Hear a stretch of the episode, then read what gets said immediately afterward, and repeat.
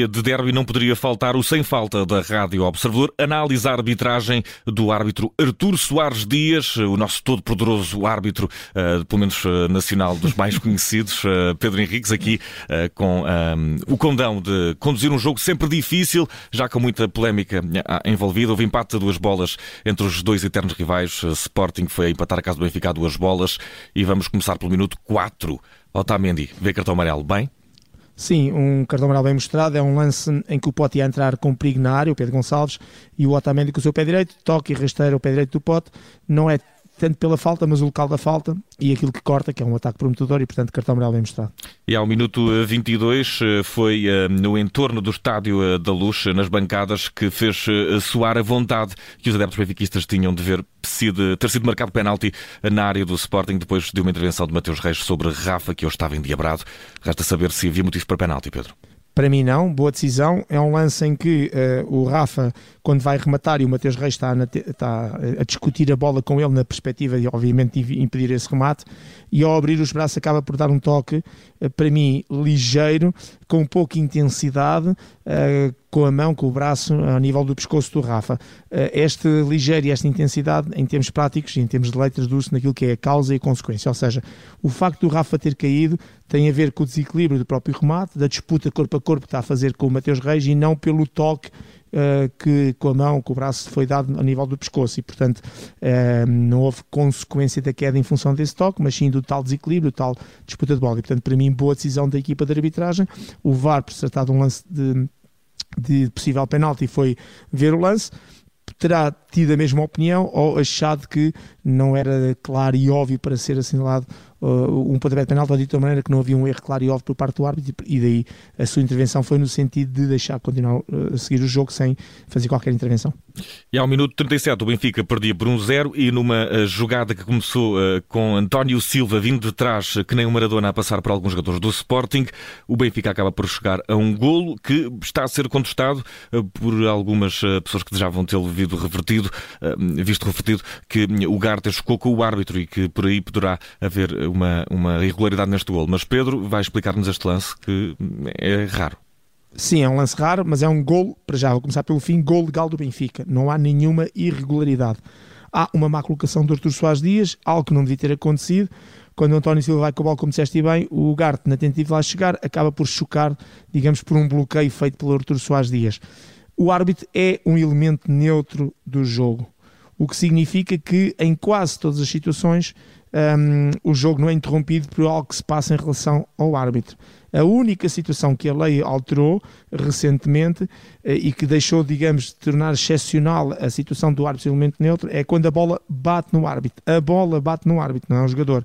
E aqui é preciso que a bola, quando bata no árbitro, ou mude de posse de bola de uma equipa, ou uh, entre na baliza, ou, portanto, seja gol, ou eventualmente lance um ataque prometedor. Ora, como a bola não bateu no árbitro, quem bateu foi um jogador, mantém-se exatamente aquilo que sempre esteve na lei, que é o árbitro um elemento neutro, fica esteticamente e plasticamente mal para o lance, para a jogada, não devia estar ali, mas esteve e, e de alguma maneira teve aquele, aquele contacto que poderá eventualmente ter impedido o Gar de ter feito algo mais. De qualquer maneira, o que importa é que, à luz da lei, o gol do Benfica é legal, não há nenhuma irregularidade.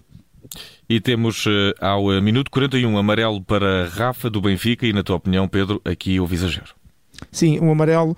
O Nuno Santos está com a bola, vai fazer um passe no corredor esquerdo, o Rafa chega tarde e realmente faz falta sobre ele. E só isso, é uma forma, aborda aquilo de forma imprudente. Imprudente na lei significa que não teve em consideração e atenção para com o adversário, só e diz que não há cartão amarelo. Só a negligência é que é cartão amarelo. Portanto, é um lance em que ficava bem apenas o, o livre direto que foi assinalado. O cartão amarelo para mim foi exagerado. E já na segunda parte, mais trabalho para Artur Soares Dias. 48 minutos de jogo amarelo para Pote do Sporting. Bem mostrado? Aqui concordo, embora a falta seja uma falta simples, a diferença é que esta carga nas costas sobre o Rafa impede a saída em ataque rápido, portanto, aquilo que nós dizemos vulgarmente uma falta útil, tecnicamente dizemos que é uma falta tática e, portanto, cartão amarelo bem mostrado aqui. E ao minuto 46 foi Trincão que, na tua opinião, viu, como o Rafa também, eh, um amarelo a tentar para exagerado. Exatamente, também não concordo com este cartão amarelo. Agora, a falta de Trincão é sobre o Rafa, coloca uma mão no ombro, realmente faz a falta, é numa zona muito neutra, no meio campo, sem qualquer perigo, sem cortar uma saída em contra-ataque, sem ser uma falta tática, é um lance normal de imprudência na, na forma como aborda e, portanto, este cartão amarelo também não conta. E uh, Pedro Henrique, tivemos uh, um empate a uma bola no intervalo que rapidamente se resolveu uh, logo na segunda parte, aos 48 minutos, quando foi assinalado um penalti a favor do Sporting. Um penalti que não foi assinalado pelo árbitro, foi o VAR que chamou a atenção para aquilo que poderia ser uma falta. E há muita polémica em torno deste lance. Roger Smith diz, na sua opinião, que não era penalti, mas certo é que Paulinho, num lance dentro de área com o jogador do Benfica, António Silva, acaba por cair e resta saber qual é o verdito. Olha, a minha opinião, começando pelo fim, é que o pontapé de penalti no, no, no final da decisão da equipa de trás é bem assinalado e é um lance claramente para intervenção de VAR. Isto é um penalti de televisão. Eu também no direto, a minha primeira impressão foi analisar, e é isso que o árbitro vê, e pela experiência que eu também tenho, a primeira impressão é analisar o braço, porque aquilo que parece evidente é o António Silva na discussão de bola com o Paulinho, a colocação do seu braço direito e que para mim aí não havia falta, porque realmente ele coloca o braço direito, não tem intensidade, não, tem, não, não é isso que causa, não tem a tal consequência da queda do Paulinho. Quando abrimos o plano e depois quando o fechamos para ir tentar perceber onde, outras zonas de possível contacto, percebemos que há uma dupla falta cometida uh, pelo António Silva, porque o Paulinho ao antecipar-se ao António Silva, ele não consegue parar o seu movimento e acaba por pontapear com o seu pé direito o calcanhar direito do Paulinho. E depois, ato contínuo, como o Paulinho dobra a perna, ele, uh, António Silva, com o joelho, porque também, entretanto, fica por cima, cai por cima, por trás e ao mesmo tempo por cima do jogador do Sporting, com o joelho acerta claramente na perna. Portanto, este duplo toque, pontapé direito, pé direito no calcanhar direito e depois joelho direito na perna do jogador do Sporting, do Paulinho, é isto que tem a consequência da queda. E, portanto, um, daí também o VAR ter demorado um bocadinho mais tempo de análise. Este é um lance para o VAR, é um lance de televisão, é um erro claro e óbvio porque era um penalti. Portanto, e como se trata de um penalti, e o penalti tem que ter sempre a questão da interpretação, porque mesmo sendo claro e óbvio, o que está protocolado é, é um lance que tem que ser sempre interpretado por causa da tal intensidade, da tal causa-consequência, e portanto o VAR verificou, achou que há um erro claro e óbvio, diz ao árbitro para ir ao monitor, porque é isso que o protocolo diz, e depois o árbitro vai ao monitor. A única coisa é que o Artur Soares Dias deu um bocadinho, no meu ponto de vista, tempo a mais uhum. para analisar este lance, e daí também alguma crítica uh, do próprio Roger Smith. Um, tem muito a ver, não tenho aqui o dado estatístico, o árbitro que menos aceita as decisões de reversão por parte de vídeo-arbitragens é o, o Arthur Soares Dias. É o árbitro com mais estatuto, é um árbitro que uhum. tem uma uhum. maneira de ser e de estar que tem alguma dificuldade e por isso não é fácil colocar VARs a fazer jogos com o Arthur Soares Dias, por isso é que foi nomeado para este jogo. O VAR uh, João Pinheiro, que tinha estado com o Artur Soares Dias nos Jogos Olímpicos, e o VAR uh, Tiago Martins tinha estado com o Artur Soares Dias no Campeonato Europeu. Não é por acaso. Outro VAR se calhar não intervinha ou, ou teria alguma dificuldade em intervir, e aqui o Artur Soares Dias também aceita melhor quando vem uh, destes dois VARs. De qualquer maneira, resumindo e concluindo, há falta, ela existe, é para isso que o VAR foi criado, para anular a possibilidade de erros claros e óbvios. Este erro existia e ficava um penal para assinar se o VAR não tem feito intervenção. Portanto, decisão final correta, pontapé de penalti bem assinalado. E ao minuto 62, ainda neste derby que escaldou, sobretudo nesse minuto 48, tivemos amarelo para o Garte, pouco tempo depois, ao minuto 62, como disse. Sim, o Garte, se calhar não foi tanto pelo toque dado com o braço está encostado ao corpo no João Mário a nível do rosto. Mas foi para a quantidade de zona... É, exatamente. O Garte cometeu 5.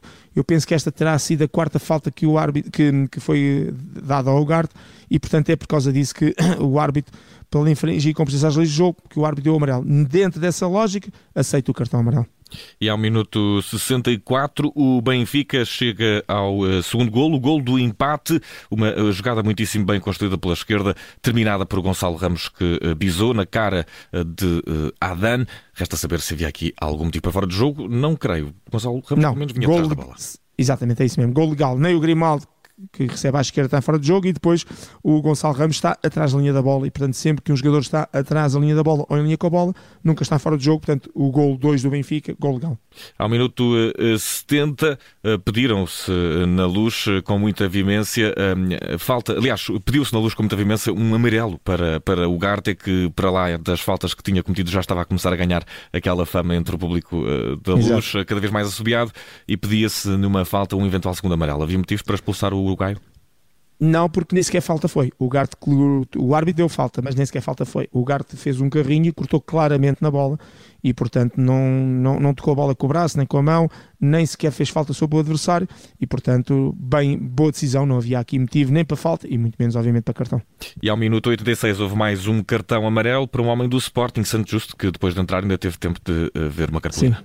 E bem mostrado, é sobre o Rafa, é mesmo a entrada da área, entra de sola, objetivo de chegar à bola, não consegue, acerta em cheio no pé com a sola e com os pitons no pé do, do Rafa e, portanto, entrada negligente, cartão amarelo bem mostrado.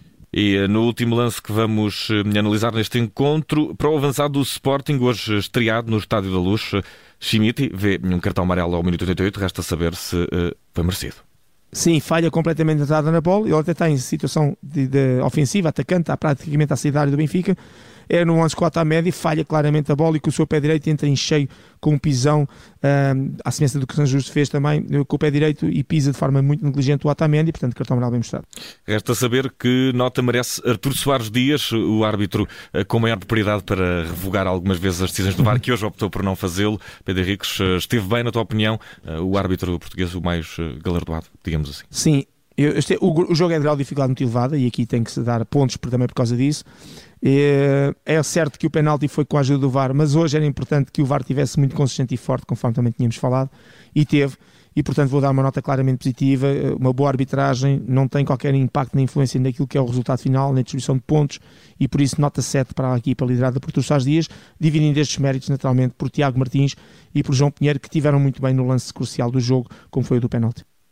Nota 7 para Artur Soares Dias eh, num derby, nada mau, tendo em conta a, a, escala. Pedro Henrique está analisado mais um derby, um jogo de muitas eh, paixões que hoje, apesar de tudo, teve eh, uma boa gestão, sem falta aqui na Rádio Observador.